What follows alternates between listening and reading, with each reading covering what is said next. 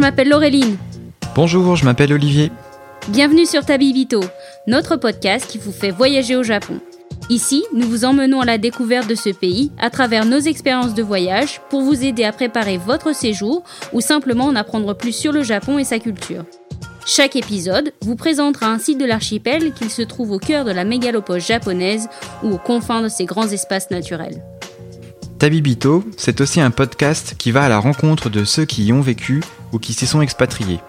Le temps d'une interview, nos invités vous présenteront leur parcours et vous parleront de ce lien si particulier qui les relie au Japon. Alors, partons maintenant ensemble à la découverte du pays du soleil levant.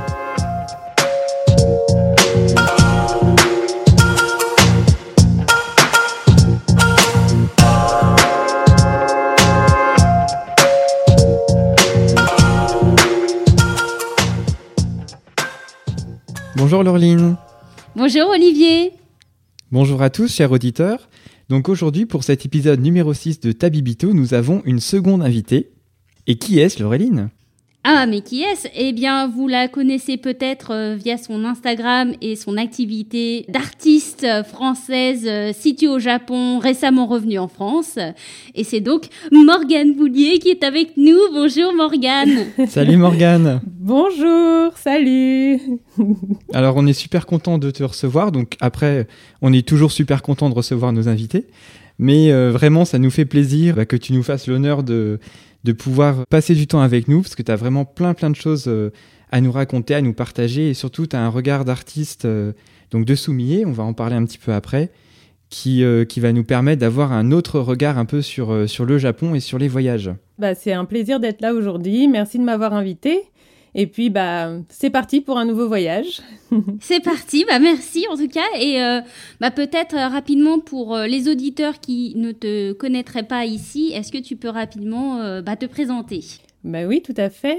Je m'appelle Morgane Boulier, je suis artiste et illustratrice et je vis au Japon de façon intermittente, interrompue depuis 2016. Donc là, effectivement, on vient de rentrer en France.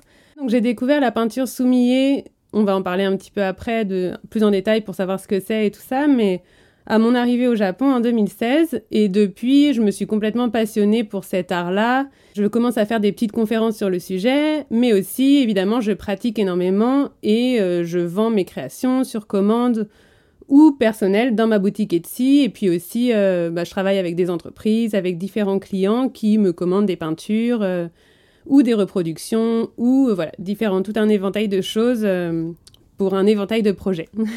Alors du coup, si tu peux un peu nous expliquer ce que c'est, parce que bon, moi du coup, on te suit depuis longtemps sur Instagram, donc on voit euh, ce qu'est le soumier, mais peut-être déjà faire une différence pour les gens qui connaissent pas bien entre soumier et calligraphie.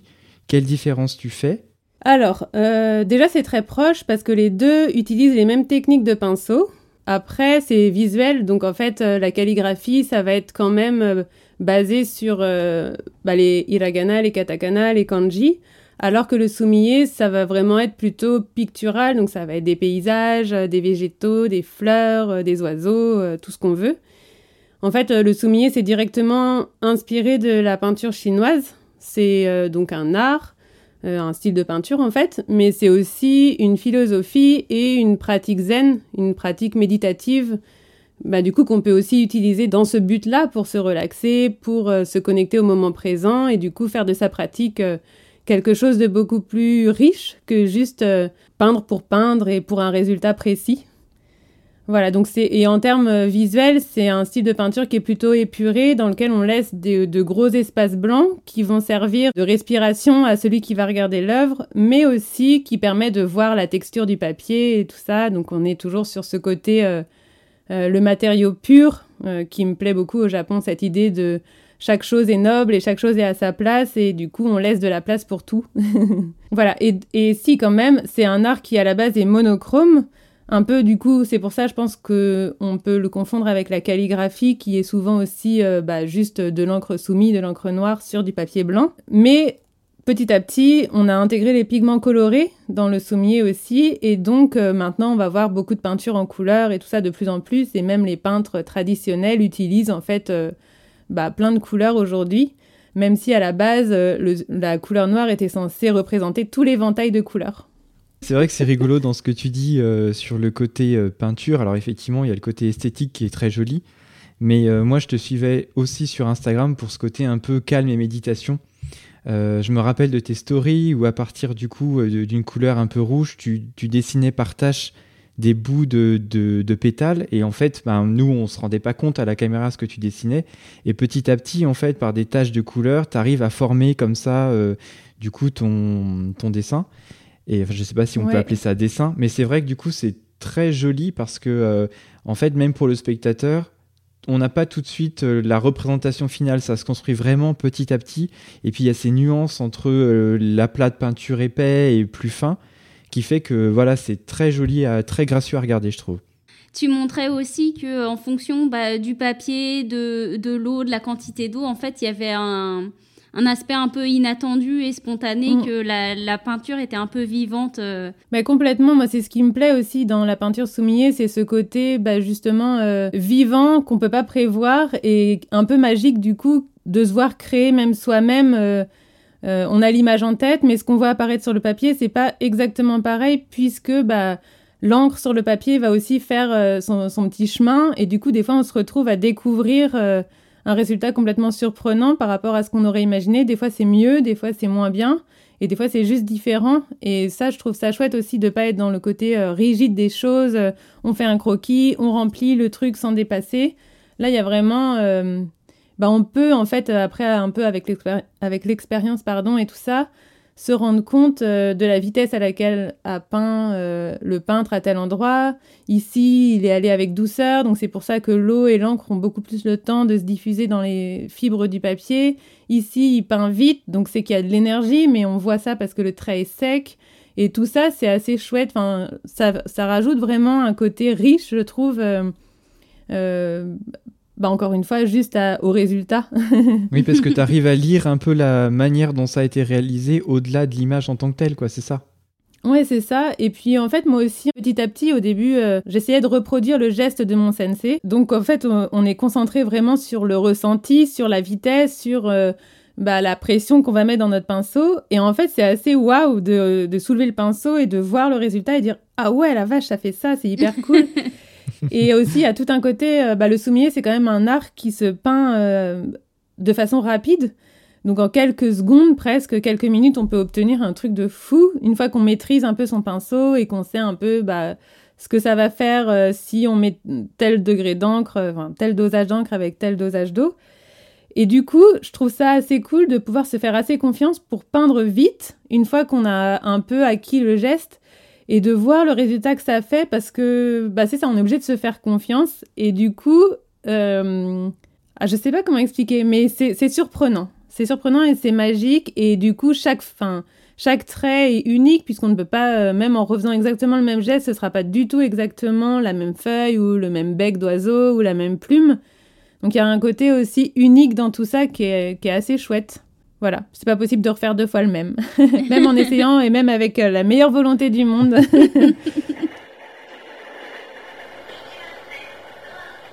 du coup, toi, t'essayes. Alors, en fait, tu vends aujourd'hui euh, tes créations sur ta boutique Etsy. Donc c'est plutôt, on va dire, euh, je suis pas du tout expert euh, dans le domaine, mais je dirais un style un peu plus à toi et moderne et en tout cas approprié, mm. enfin que tu t'es approprié. Et à côté de ça, tu as fait une exposition euh, dernièrement à, Tokyo avec ton sensei, donc ton maître qui mm. t'apprend, où là c'était beaucoup plus traditionnel, ça ressemble beaucoup plus au, au dessin classique, monté sur tissu, verticaux. Mm, tout à fait. Bah, c'est vraiment les deux. Enfin, J'adore me prêter au jeu de l'enseignement traditionnel auprès de mon sensei et tout ça, et c'est comme ça aussi que je progresse le plus, que j'acquiers de la technique, euh, bah, que je suis challengée en fait. Et puis après, euh, bah, quand je suis dans ma grotte euh, à moi, j'utilise ces techniques-là pour faire bah, mes créations, ce que j'ai, bah, vraiment ce que j'ai envie, ce que j'ai envie de mettre à ce moment-là, même si bah, ça casse quelquefois quelques codes traditionnels ou que c'est beaucoup plus, euh, j'allais dire kawaii, mais en fait, c'est pas, pas forcément ça l'idée, mais en tout cas, euh, dans l'enseignement traditionnel, il y a certaines règles, il y a certaines visions aussi. Mon sensei, il aime bien que ce soit comme il veut, alors il euh, faut que les yeux soient comme ça, que les plumes soient comme ça et tout ça, alors que pour moi,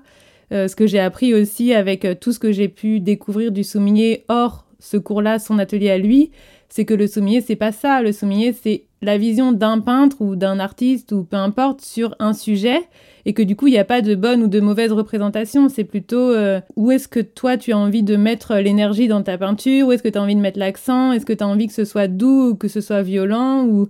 Enfin voilà, c'est ça qui est intéressant. Mmh. Et d'ailleurs, c'est drôle parce que parfois, j'ai posté ça sur Instagram, je sais pas si vous avez vu, mais il y a parfois avec mon sensei, on a fait des illustrations à quatre mains où par exemple, le, moi je faisais la fleur et lui faisait l'oiseau posé sur la branche. Et c'est assez drôle parce que souvent les gens disaient mais c'est dingue, euh, on voit ta douceur dans la peinture, enfin dans la peinture de la fleur. Et par contre, l'oiseau, il a l'air hyper en colère. Enfin, lui, il a une façon de peindre qui est assez. Euh, enfin, il est très délicat et à la fois, ces oiseaux, ils ont toujours les sourcils comme ça, euh, enfin foncés. du coup, je mime le geste, mais forcément, vous pouvez pas le voir. Donc moi, j'aime bien que les oiseaux, ils aient des petits yeux tout ronds parce que c'est comme ça que ça me plaît. Et donc, c'est un peu, euh, voilà, ce que je fais dans ma boutique Etsy, c'est vraiment les créations que je réadapte 100% à ma sauce et qui me plaisent à 100% et tout ça. C'est ma liberté, en fait. et justement, tu lui as montré euh, ce que tu fais Comment est-ce que lui voit les choses Enfin. Euh, bah, il adore en fait, il trouve ça trop cool, il montre ça, enfin à chaque fois il montre euh, tous les élèves euh, sur son téléphone, les trucs que je fais et tout ça. Ah c'est cool.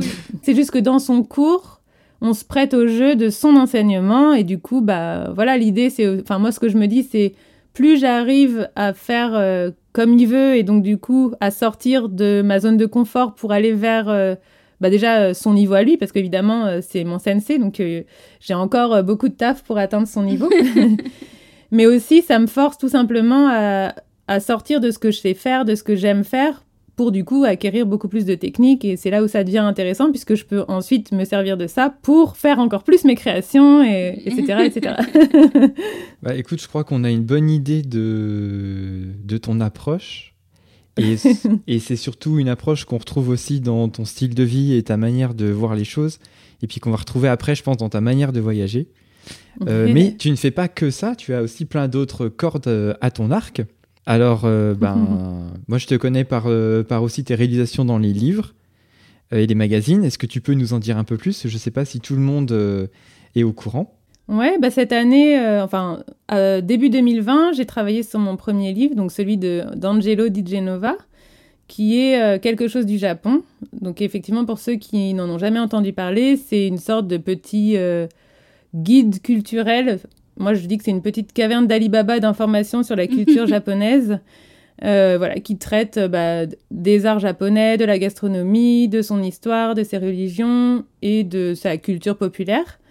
Et du coup, euh, il a fait appel à mes services pour illustrer euh, bah, quelques illustrations au fil des chapitres. Donc c'était euh, hyper chouette. C'était rigolo parce que lui, ce qu'il aime dans ce que je fais, c'est... Enfin, en tout cas, ce qu'il en dit, c'est... Il aime beaucoup la poésie qui se dégage de mes peintures. Après, là, c'était beaucoup plus... on avait besoin quand même qu'il y ait une base documentaire puisque c'était pour un livre, un minimum documentaire aussi. Donc, euh, mais c'était bien. Enfin, c'était la première fois justement que j'utilisais ces techniques de soumier que j'utilise moi pour quelque chose de pas forcément réaliste et tout ça, mais pour un projet qui a besoin d'être un peu plus carré. Et finalement, c'était intéressant. J'ai beaucoup aimé. Des fois, c'est intéressant aussi d'avoir des contraintes pour trouver comment euh, passer par-dessus tous ces petits obstacles et tout ça. Donc c'était un super projet, j'ai, euh, j'ai adoré. Et puis c'est un livre super, franchement, pour qui veut découvrir ah un oui, peu. Ouais, ouais, moi franchement, je confirme. Et surtout la partie histoire qui est hyper bien mm. vulgarisée, parce que moi j'ai toujours galéré à trouver un bouquin simple pour les gens qui veulent euh, comprendre rapidement et facilement l'histoire du Japon. Et euh, franchement, les premiers chapitres, il a fait un gros boulot de simplification. Il y a tout condensé, c'est clair, c'est pas barbant. Et pour un premier voyage, pour les gens qui veulent partir sur un, au Japon, qui connaissent pas l'histoire et les coutumes, c'est mieux qu'un guide touristique. Je trouve que ça donne toutes les bases. C'est vraiment un super bouquin. Bah surtout que c'est un peu indigeste de lire juste l'histoire du Japon avant de venir, par exemple.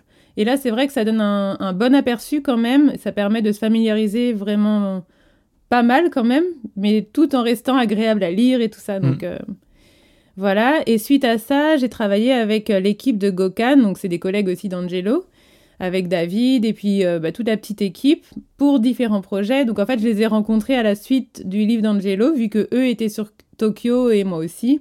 en fait, on a, on a sympathisé tout de suite. Et puis, euh, ils lançaient le magazine Gokan. Et du coup, ils avaient besoin aussi d'un illustrateur ou d'une illustratrice pour, euh, bah voilà, pour illustrer trois grandes illustrations pour le premier magazine. Et ça s'est super bien passé. Et voilà, encore une fois, c'est des super jolis projets. Je trouve que hum, ça mériterait d'être beaucoup plus connu parce que c'est des très beaux objets en plus d'avoir un fond euh, bah, très agréable à lire et puis de super belles photos et tout ça.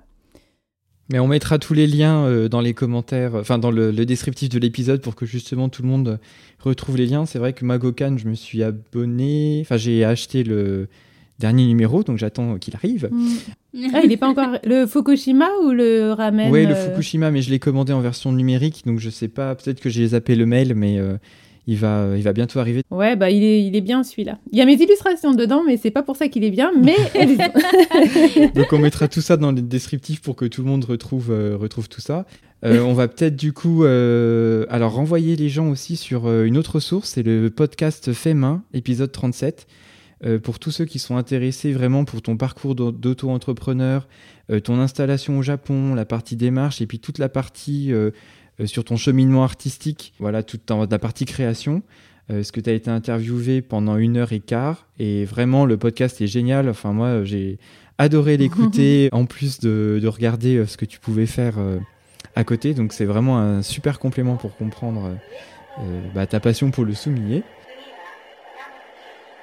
Et puis, bah, en, parlant, euh, en parlant podcast, avant d'attaquer vraiment le cœur de l'épisode et de laisser euh, la main à Laureline, parce que je sais qu'elle est très impatiente de t'interroger sur le choix de voyage que tu nous as proposé, et eh bah, peut-être qu'on peut parler de podcast. Euh, Ton podcast à toi?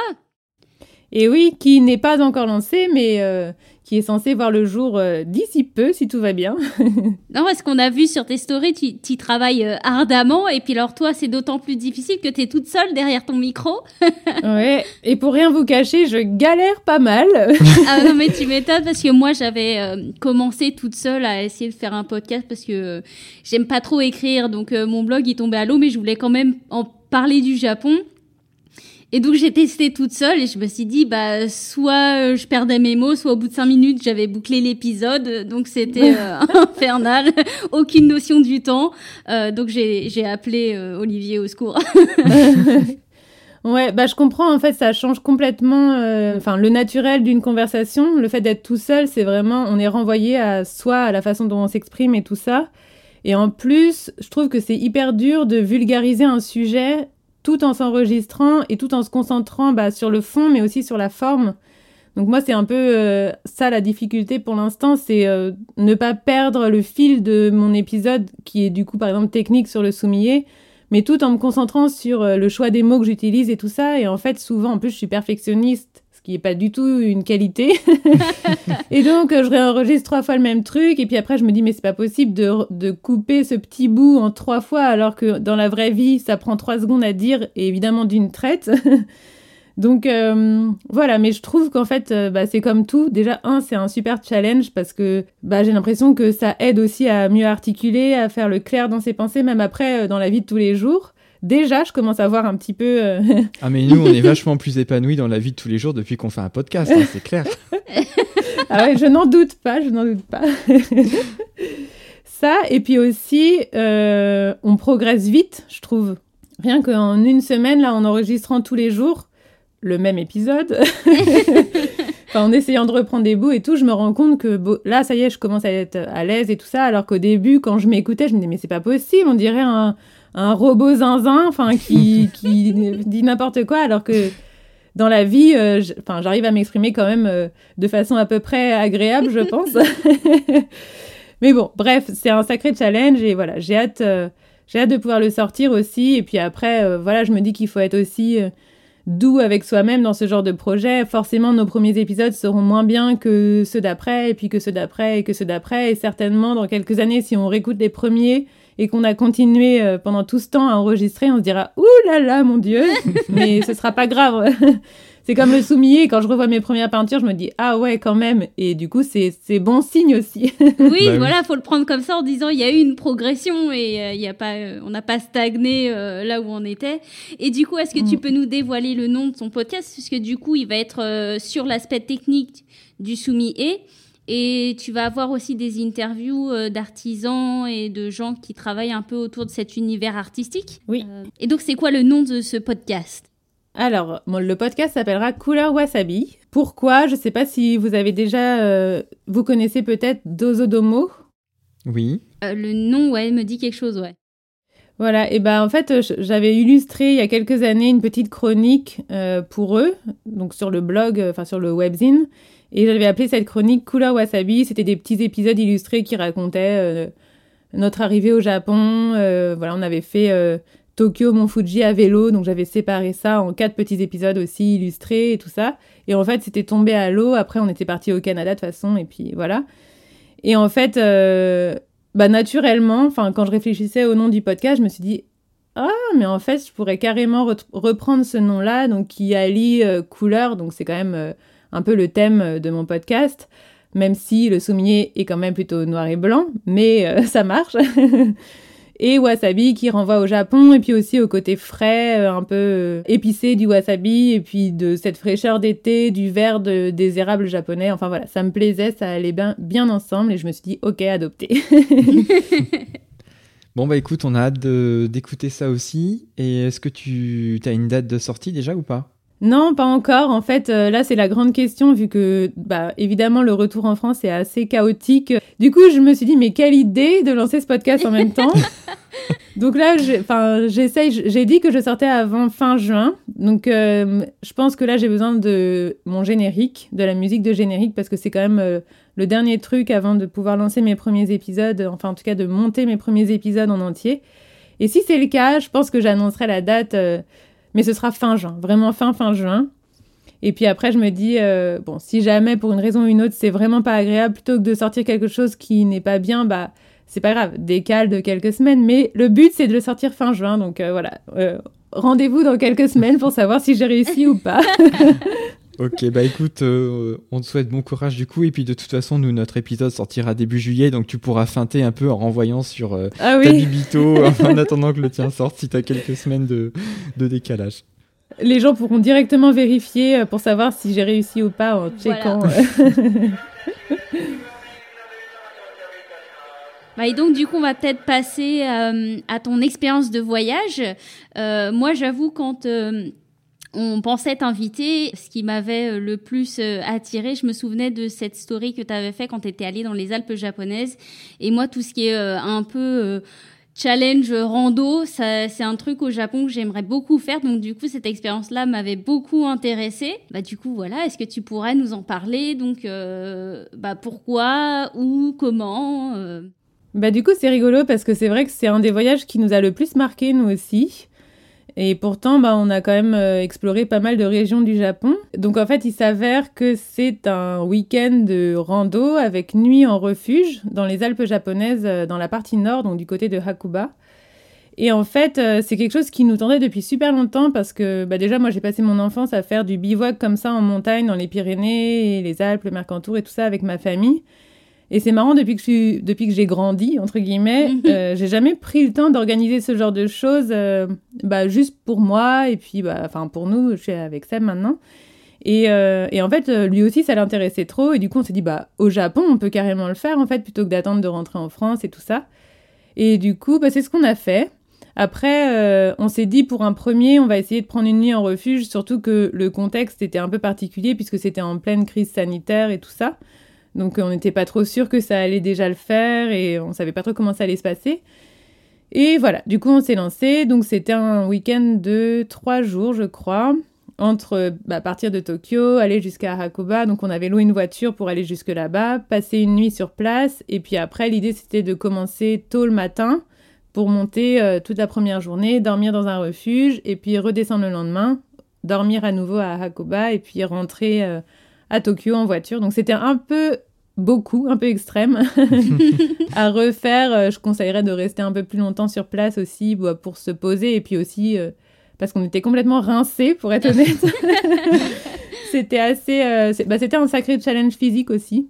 Parce qu'au niveau distance et euh, dénivelé, tu sais à peu près combien ça représentait? En gros, on est monté, je sais plus où était le départ, mais le Shiro Umadake, c'est presque 3000 mètres. Ah oui, quand une même. bonne ascension, ouais.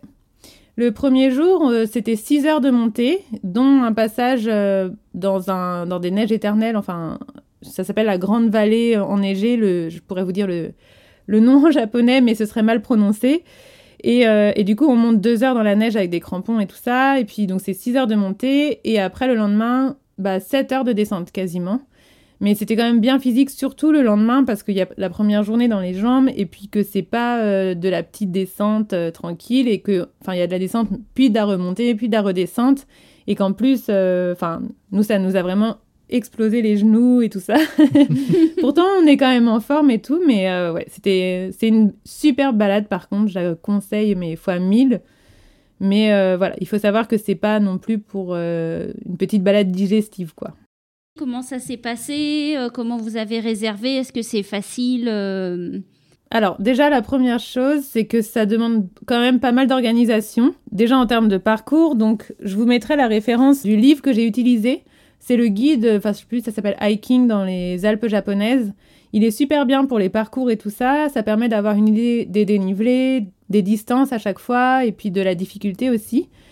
Et euh, donc ce livre-là est super. Et puis après, il y a des blogs aussi qui sont très bien pour un petit peu prévoir son, son voyage et avoir une idée, euh, encore une fois, de ce à quoi s'attendre. Parce que faut quand même pas rigoler, c'est quand même la montagne. Et, et voilà, ça peut être dangereux aussi si on fait pas les choses bien. Par exemple, bah, toute cette zone-là euh, enneigée, nous, on était arrivés en bas, j'avais lu quand même qu'il fallait peut-être des crampons, donc on allait demander confirmation. Et effectivement, c'est beaucoup plus prudent d'avoir des crampons sous ses chaussures parce que sinon, bah, enfin ça reste euh, de la neige en été donc c'est pas de la belle neige toute douce c'est quand même euh, des parties verglacées et voilà c'était pas euh, c'était pas non plus de l'escalade attention hein, ça, ça, se fait mais mais voilà faut être bien équipé et alors niveau organisation ce qu'on a fait à l'avance c'est contacter le refuge parce qu'on peut pas réserver en ligne il faut vraiment leur envoyer un email et pour réserver la nuit, donc il y a des dortoirs et il y a aussi des chambres. Je crois qu'il y a. Donc nous, on avait loué une chambre tatami mais il y a aussi des chambres en lit, je pense, qui sont plus chères. Et on avait choisi aussi d'être en demi-pension. Ça évitait d'avoir à porter euh, bah, tous les repas. Oui. Donc ça, euh, voilà. Et puis en fait, c'était aussi cool de se dire, euh, on va tester un refuge japonais, de tester, bah, de manger de la nourriture japonaise, arriver en haut de la montagne. Et franchement, c'était trop drôle comme expérience. Parce que du coup, c'était du réchauffé. C'était, vous avez mangé quoi du coup? Non, c'était cuisiné. Enfin, c'était pas de la cuisine gastronomique non plus, mais euh, le soir, on avait un plateau avec bah, évidemment le riz, la soupe miso, euh, et puis un ambagu. vous, voyez ce que c'est ou pas? Ces espèces les espèces de steaks reconstitués avec des légumes dedans aussi, un œuf, de la viande et tout ça, avec des petits légumes. Et puis, euh, je sais plus, il, y avait, il devait y avoir un petit mochi aussi. Et le lendemain matin, bah, c'était vraiment le petit déjeuner traditionnel avec euh, du poisson grillé, euh, encore le riz, la soupe miso, euh, les petits fruits, voilà. Donc c'était bien, enfin c'était c'était mieux que de manger des sandwichs triangles sous vide, quoi. Oui, oui, et puis les nouilles instantanées. oui, voilà, exactement. et du coup, qu'est-ce qui t'a qu'est-ce qui t'a vraiment plu à ce que sur la partie montée Enfin, tu t'attendais à des paysages particuliers Il y a des choses qui t'ont surprise euh? Alors sur la partie montée, déjà moi c'est ma partie préférée parce que euh, en descente j'ai souvent mal aux genoux, donc la montée c'est toujours un plaisir parce que bah, ça laisse beaucoup plus le temps aussi d'admirer le paysage et tout ça. J'avais vu, bah, comme dans n'importe quel rando où tu regardes un petit peu sur les blogs, tu vois quelques images, donc j'avais quelques idées euh, des vues possibles. Après, honnêtement, euh, ça a été une balade vraiment sublime parce que très variée. Donc ça commence par une partie forêt. Ensuite, donc il y a cette grande partie de neige éternelle. Ensuite, euh, c'est très fleuri. Enfin, c'est quand même, ça monte euh, assez raide. Donc c'est des petits chemins en zigzag assez un petit peu rocailleux, mais vraiment entourés de champs fleuris. Et on arrive ensuite à un premier refuge. Donc là, c'est rigolo parce qu'il y a les petits emplacements pour les tentes avec toutes les petites tentes de toutes les couleurs euh, entouré de petits murs de cailloux faits à la main pour, bah, pour couper un peu le vent. Et puis en continuant encore un peu, on arrive euh, au refuge, au grand refuge principal, donc c'est le Hakoba Senso. Et là, euh, bah, il surplombe un peu tout, même si au-dessus encore il y a le mont, le mont Shirouma, donc le Shirouma Dake. Et une fois arrivé, bah, c'est vrai que c'est superbe parce qu'il y a la vue du coup des deux côtés, enfin même des trois côtés, tout autour.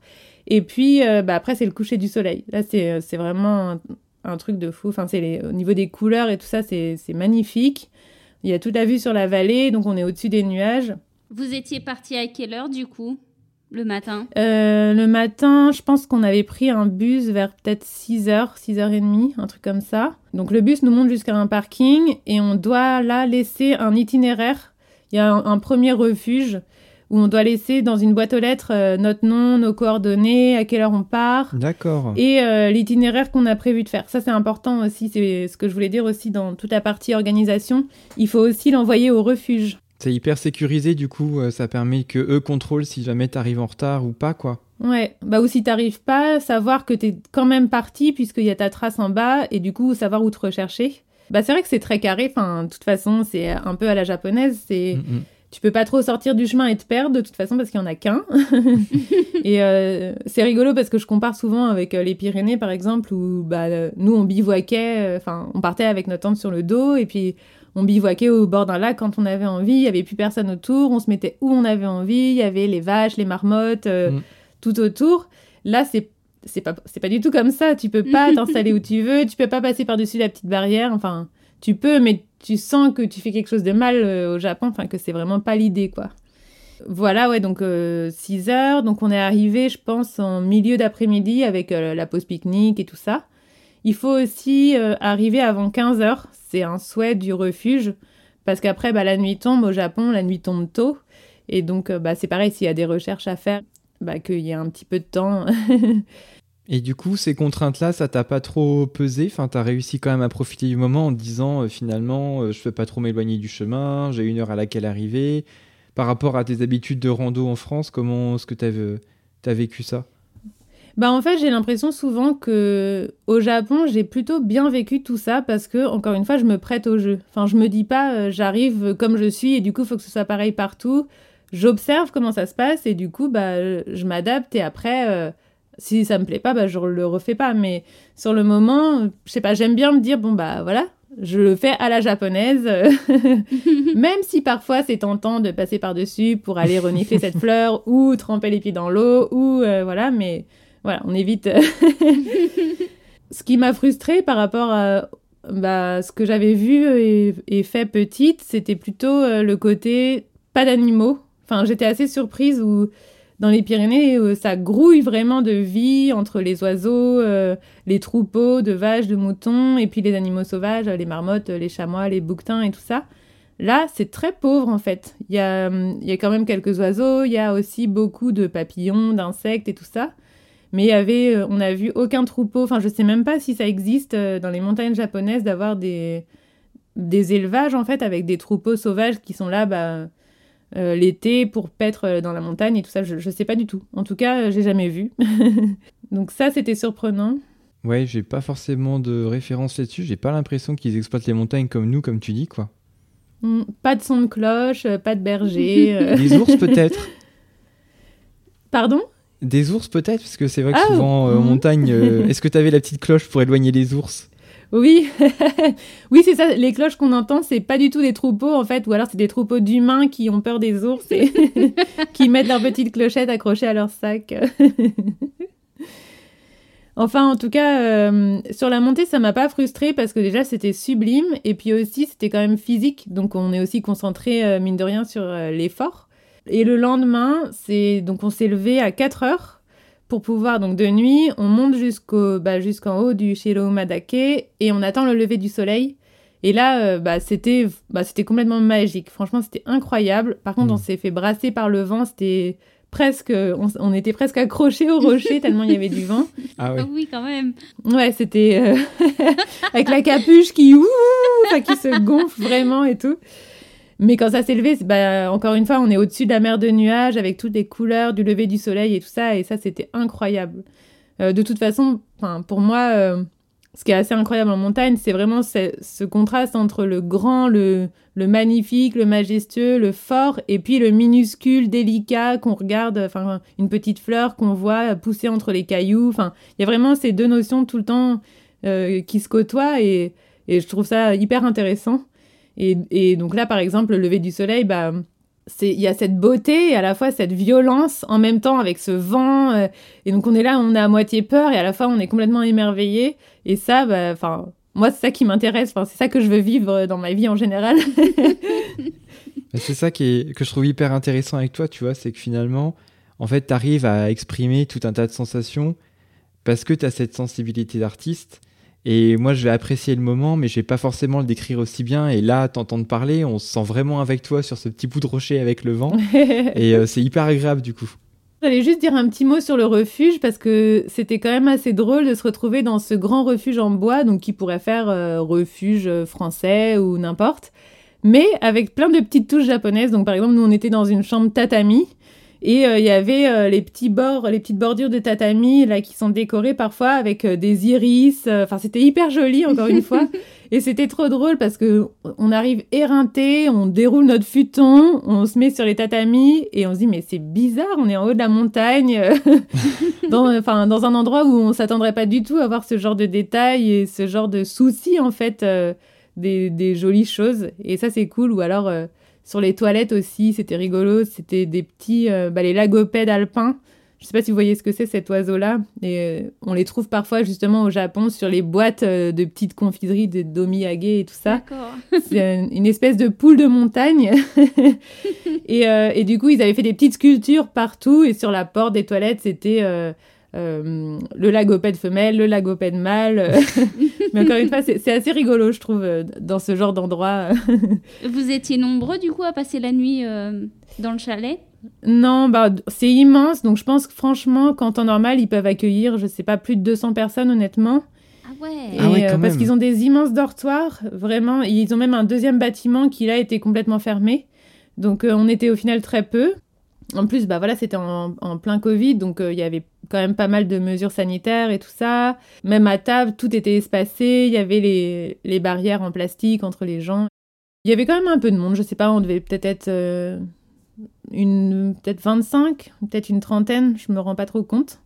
Mais ça donne, enfin, dans un endroit aussi grand, ça donne une, une impression d'être seul, quoi. Et sur le prix de la nuit, c'est abordable, ça reste cher à cause de l'altitude? Alors, si je me souviens bien, alors oui, les repas sont chers par rapport à ce qu'on paierait euh, en, temps normal. Donc, je crois qu'on a payé 11 000 yens chacun pour euh, le repas du soir et le petit déjeuner. Et la chambre, je crois que c'était 8500 yens. Donc, en tout, on a dû payer en gros 250 euh, euros pour la nuit plus les repas. Donc, c'est le prix d'un ryokan, quoi, en gros. Ouais, voilà. Mm. Donc là, on a une belle vue. Ça, c'est sûr. On paye la vue. et le luxe de manger chaud et voilà, de se faire cuisiner un bon repas. Euh, parce que donc quand on s'est levé à 4 heures du matin pour aller voir le lever de soleil, après on est redescendu et donc là euh, on prend notre petit déjeuner et tout ça et c'est vrai que c'est quand même un plaisir, faut le dire. après les conditions, euh, il n'y a pas de douche, donc, euh, arrivé en haut, il y a des lavabos, il y a des toilettes, mais ça reste quand même assez rustique. Faut pas s'attendre à avoir un onsen ou, euh, ou des douches chaudes, c'est vraiment pas ça. et aussi, c'est important de les contacter parce que nous, on avait prévu de redescendre euh, par un côté et en fait, on s'est aperçu en les contactant que c'était plus du tout possible, la route était fermée. Enfin, ils ont fermé complètement ce chemin-là parce qu'il y a eu des éboulis et tout ça et donc c'était hyper dangereux. Et donc, on a dû reprogrammer notre itinéraire et redescendre par un autre côté qui était plus long du coup. Mais on a eu le temps de le prévoir avant d'arriver sur place et, et, heureusement, parce que sinon ça fait un peu peur de se dire bon, bah, on sait pas dans quoi on se lance, pour combien d'heures bah on part. Et... et du coup, euh, vous échangiez par mail? Oui, en anglais. Ils répondent en anglais. Je pense qu'ils ont l'habitude, euh, dans ce genre de gros refuge, de traiter aussi les mails et tout ça en anglais, donc euh, ça c'est chouette. Et puis c'est rassurant. Et les petits papiers que tu mets aussi, euh, c'est aussi en anglais du coup? Alors pas tout. Donc en fait il fallait cocher, donc c'est le parcours avec tous les sommets et tout ça. Écrit en japonais, il faut juste cocher notre parcours. Donc c'est un peu compliqué, mais il y a aussi un autre papier qui accompagne où on peut écrire en lettres latines bah, euh, notre trajet approximatif en disant là où on passe la nuit, euh, par où on pense passer le lendemain et tout ça. Donc ça se fait. Donc oui, c'est, enfin, c'est accessible. Hein. nous, on n'est mm. pas du tout bilingue japonais et on l'a fait sans souci. Par contre, faut prendre juste le temps, encore une fois, d'organiser un peu à l'avance pour pas être euh, en panique au dernier moment en train de se dire ah zut, on a envie de commencer la rando, mais il faut remplir le truc, on s'est pas renseigné sur le nom des montagnes parce que pour le coup, on est obligé quand même d'avoir un minimum le nom des montagnes qu'on va, enfin des cols et tout ça par lesquels on va passer en tête pour pouvoir les noter sur la fiche. et après, pour te repérer, tu as une carte un peu comme les cartes GR, les cartes les cartes IGN ou du coup tu as juste euh, tes noms de montagne avec tes petits traits que tu viens de nous montrer à la caméra Alors déjà, première chose, encore une fois, on est au Japon, donc euh, tout est bien euh, indiqué, il n'y a pas 36 000 chemins, donc en fait tu te poses pas beaucoup la question est-ce que je vais à gauche ou à droite? Donc ça déjà c'est cool. Et puis après, donc nous on avait le livre, encore une fois, l'espèce de guide avec une sorte de carte GIGN de chaque partie. Et ça, c'était cool aussi. Donc en fait, la balade en elle-même n'était pas entièrement euh, écrite comme ça, mais il y avait une partie, celle qu'on voulait faire au début, justement, où on devait passer par un côté. Et plus loin, il y avait euh, une autre option qui était euh, bah, la deuxième partie qu'on a fait le lendemain. Donc en fait, on a, on a réussi à récupérer la deuxième partie et à avoir du coup la carte en deux, deux fois. Et ça, c'était cool.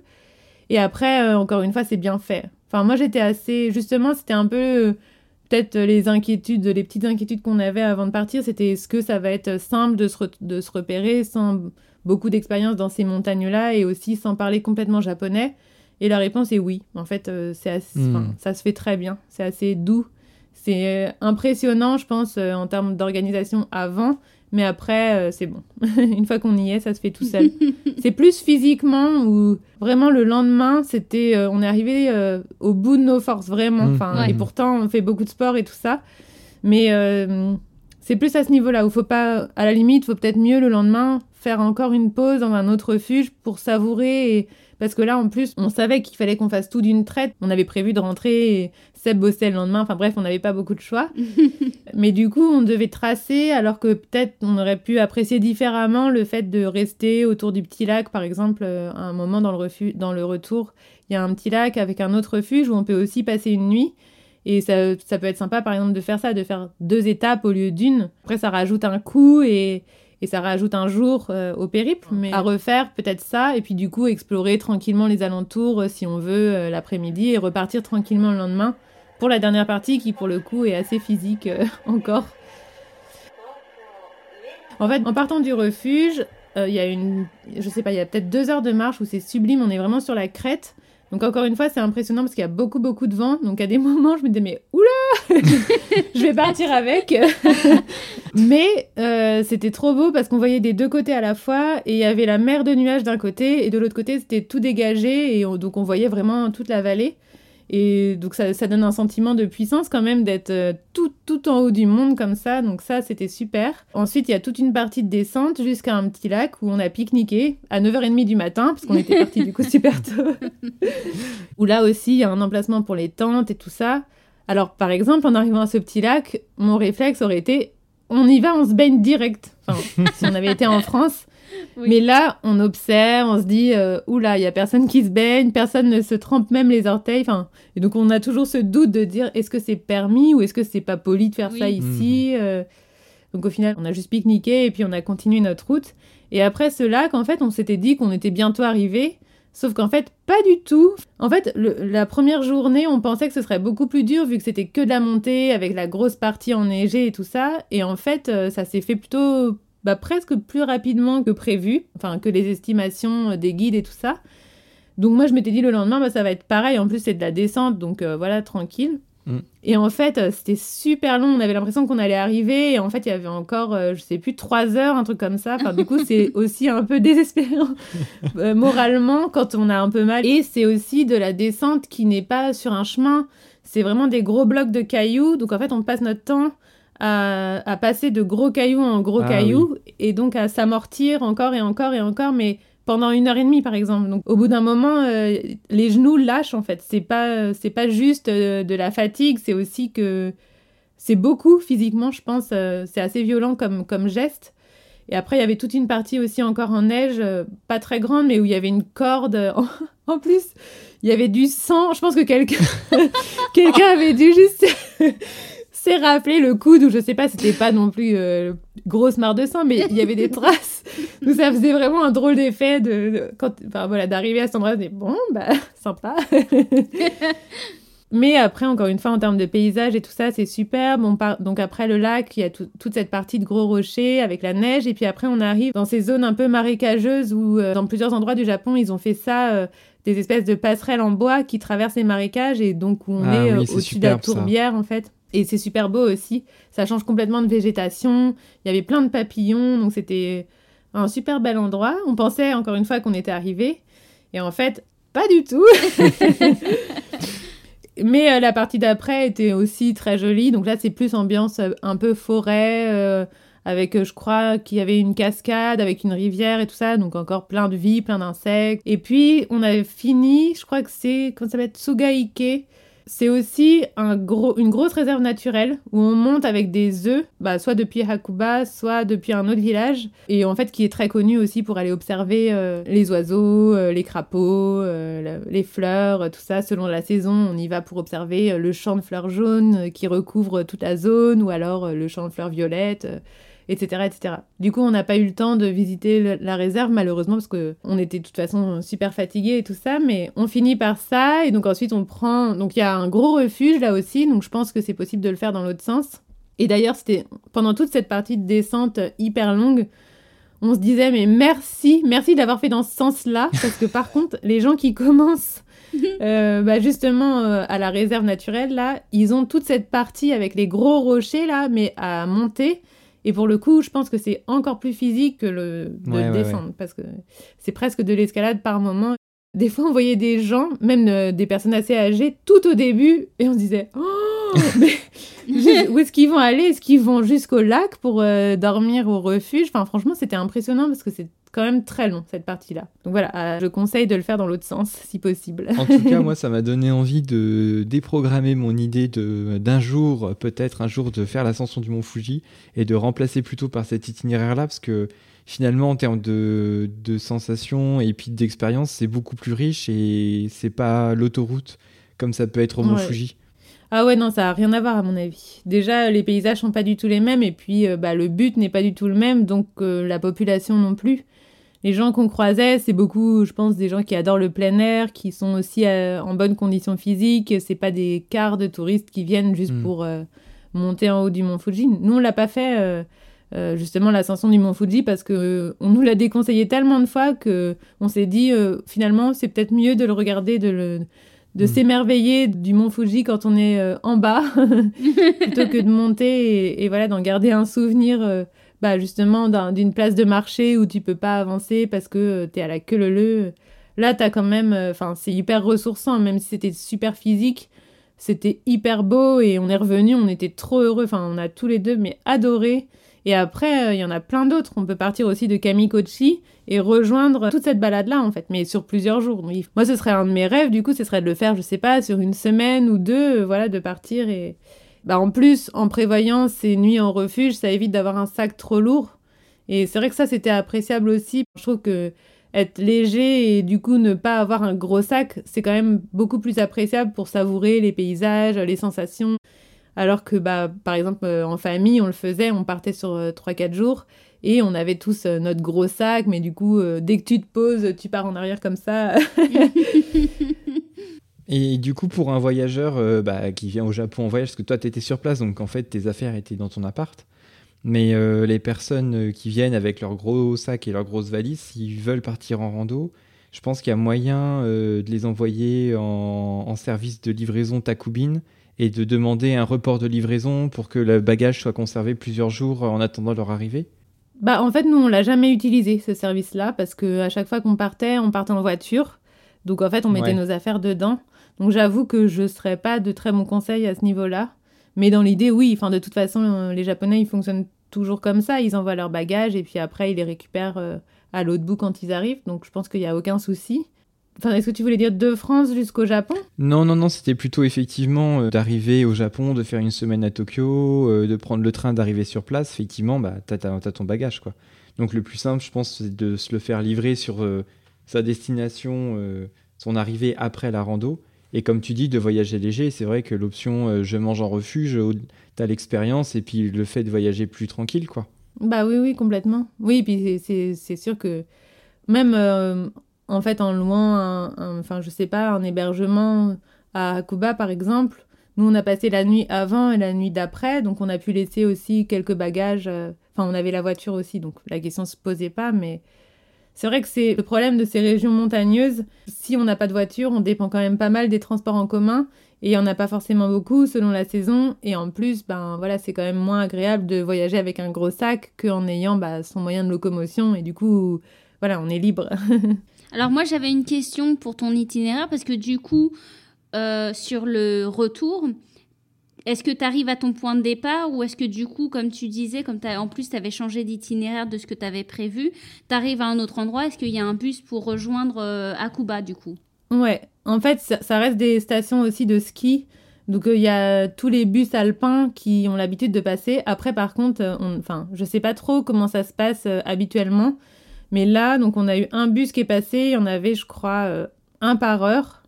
Après, c'est un village quand même. Donc, il y a un petit centre touristique et tout ça. Et on était tout seul dedans. Donc, le gars, il a fait la navette juste pour nous, pour nous ramener Ah. jusqu'à jusqu'à la gare de, routière de Hakuba. Et. Et voilà, donc je sais pas à quelle fréquence il y en a en temps normal quand on n'est pas en pleine crise sanitaire, mais en tout cas, ça existe. Encore une fois, les choses sont bien faites, comme euh, il y a la réserve naturelle en question là, euh, dans le coin. Je pense qu'il y a des gens qui, de toute façon, viennent là, prennent le téléphérique pour monter visiter cette réserve, et puis ensuite qui redescendent. euh. Voilà, d'ailleurs, c'était rigolo parce que nous, on était avec nos sacs et on était euh, au bout de deux jours de rando, mais il y avait des petites familles avec les enfants et tout ça qui venaient juste visiter la petite réserve, donc il y avait un contraste. Bah écoute, en tout cas, euh, ça nous a bien fait rêver. Franchement, euh, moi, ça me donne envie, ça m'a vraiment donné envie de programmer ça sur un, un prochain voyage. Oh, On va commencer par les petites randos histoire de se remettre en forme après euh, Oui. les confinements par contre. hein. De perdre des kilos du confinement aussi. Mais ouais, je vous conseille en tout cas. Et puis après, il y en a plein d'autres. hein. Il y en a des plus courtes, euh, il y en a des, des plus longues. Et puis euh, à chacun aussi de trouver celle euh, bah, qui lui convient et selon le paysage qu'il a envie de voir, selon la saison, le temps qu'il a et tout ça. Mais euh, il y a de quoi faire en tout cas. C'est sublime les Alpes japonaises. Je vous conseille en tout cas à tous d'y aller. bah, c'est noté. Et bah du coup, je pense qu'on a fait un peu le tour de, de toi, ton activité d'artiste et puis ton voyage du coup que tu nous as bien raconté. Euh, et on va peut-être passer à la section coup de cœur où tu vas nous dire euh, ton dernier euh, bah, coup de cœur euh, japonais. Jingle, allez, c'est toi qui l'annonce, Morgane. Jingle C'était parfait.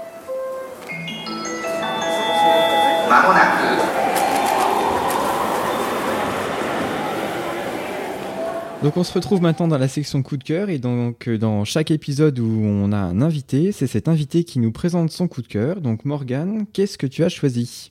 Alors j'ai réfléchi longuement à la question et j'ai choisi de partager avec vous une adresse et aussi un livre parce qu'en fait les deux sont liés. Euh, c'est un restaurant qu'on a découvert à Kyoto euh, les dernières semaines qu'on a passées au Japon, donc en mai, qui s'appelle Monk, donc euh, moine. C'est un restaurant, un tout petit restaurant en fait, tenu par un japonais qui s'appelle Imai-san. Et en fait, le concept, c'est on vient et on se met entre les mains du cuisinier et c'est lui qui choisit tout ce qui va nous servir, sachant que c'est des produits de saison, de région, basés beaucoup autour des légumes, mais aussi euh, de plein d'autres choses. Donc on mange aussi un petit peu de poisson, un petit peu de viande. Euh, Je pense qu'on peut avoir une option végétarienne si on veut. Euh, la spécialité, c'est qu'il cuit tout dans un four à pizza qui est dans le magasin. Et surtout, c'est la poésie de cet endroit-là qui est incroyable. Cet homme-là, il m'a touché au cœur dans, sa, dans la poésie qu'il met dans, bah, vraiment dans sa cuisine, dans la présentation de ses plats. C'est raffiné, c'est délicieux et tout ça. Bon, après, c'est quand même beaucoup. c'est, c'est- il y a, je pense, à peu près euh, peut-être un petit peu moins de 10 plats, mais quand même qui s'enchaînent. Donc, c'est des choses légères. Par exemple, ça peut être une soupe. Après, il va y avoir quelques sashimi. euh, c'est pas traditionnel japonais. C'est quand même euh, très original. Et en fait, il a fait un livre. Donc, c'est le livre euh, du restaurant. Dedans, il y a des recettes aussi. Donc, ça s'appelle Light and Shadow on the Philosopher Path. Donc, euh, lumière et ombre sur le chemin de la philosophie. C'est bien ça, hein C'est Oui. pas dans le bêtisier direct. Non, ça va, tout va bien. Et en fait, ce que j'aime dedans, c'est que il associe à chaque fois. Donc, euh, le livre est partagé en quatre parties pour les quatre saisons, et il associe à chaque fois une photo de saison avec un plat. Et donc, en fait, on voit euh, qu'il puise en fait toute son inspiration dans ce qu'il a euh, sous les yeux, dans la couleur des feuilles, dans les reflets qu'il qu'il voit dans l'eau, dans un ruisseau, etc. C'est épuré, c'est d'une beauté pas possible. Ça sert à rien que je vous montre le livre là par euh, vidéo, mais Ah mais si si, euh, nous on va en profiter, les auditeurs euh, imagineront euh, ce qu'on voit et on va faire des beaux waouh. bah par exemple, là on a euh, on a un temple. Waouh. Et là, on va avoir le plat associé donc dans les couleurs. Donc là, c'est de la mozzarella avec quelques légumes et tout ça. Donc il reprend les couleurs et puis euh, il va en faire euh, euh, un plat de saison avec esprit de la photo et tout ça. Et en fait, au-delà de ce livre, déjà c'est le message qui est dedans aussi. Il écrit, en fait, tout ce qu'il écrit me touche parce que il est très, il est très touché par la nature aussi, par le temps qui passe, par la poésie qui se dégage des choses très simples de la vie qu'on a sous les yeux. Ça se ressent dans sa cuisine, ça se ressent dans l'homme qu'il est et ça se ressent aussi dans son livre. Donc voilà, c'est ce que je conseille. Monk, Imai-san et son livre. Eh ben, on remettra l'adresse de ce restaurant dans notre petite map Google que vous retrouverez dans la description de ce podcast. Et par contre, il faut réserver longtemps à l'avance. Là, on a eu de la chance parce que c'était encore une fois la crise sanitaire. Je crois qu'ils font que deux services par soir et ils peuvent prendre que 14 clients à la fois.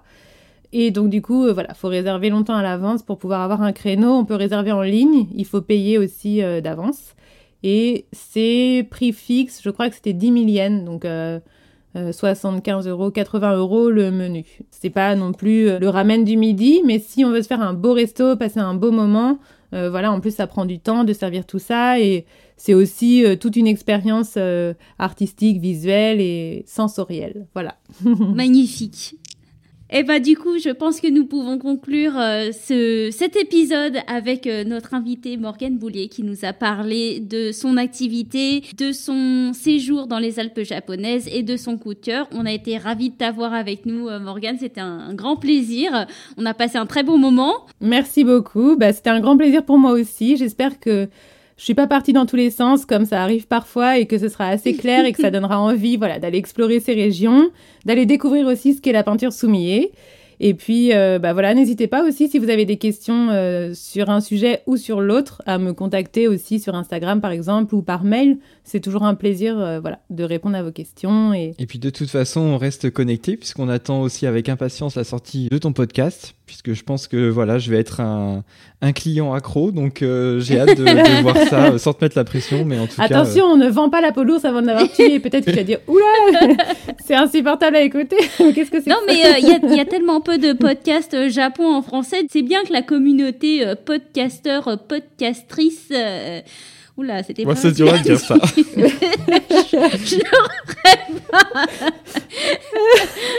bon, en tout cas, c'est bien que la communauté autour du podcast francophone euh, s'agrandisse. Ouais, et d'ailleurs, c'est drôle parce qu'il y a plusieurs podcasts euh, autour du Japon en français qui sont sortis cette année. Donc, c'est Oui. assez cool. C'est que c'est quelque chose qui intéresse et en tout cas, euh, bah, ou alors un élan commun de partager autour de ça, à défaut d'y voyager. Donc, c'est plutôt cool.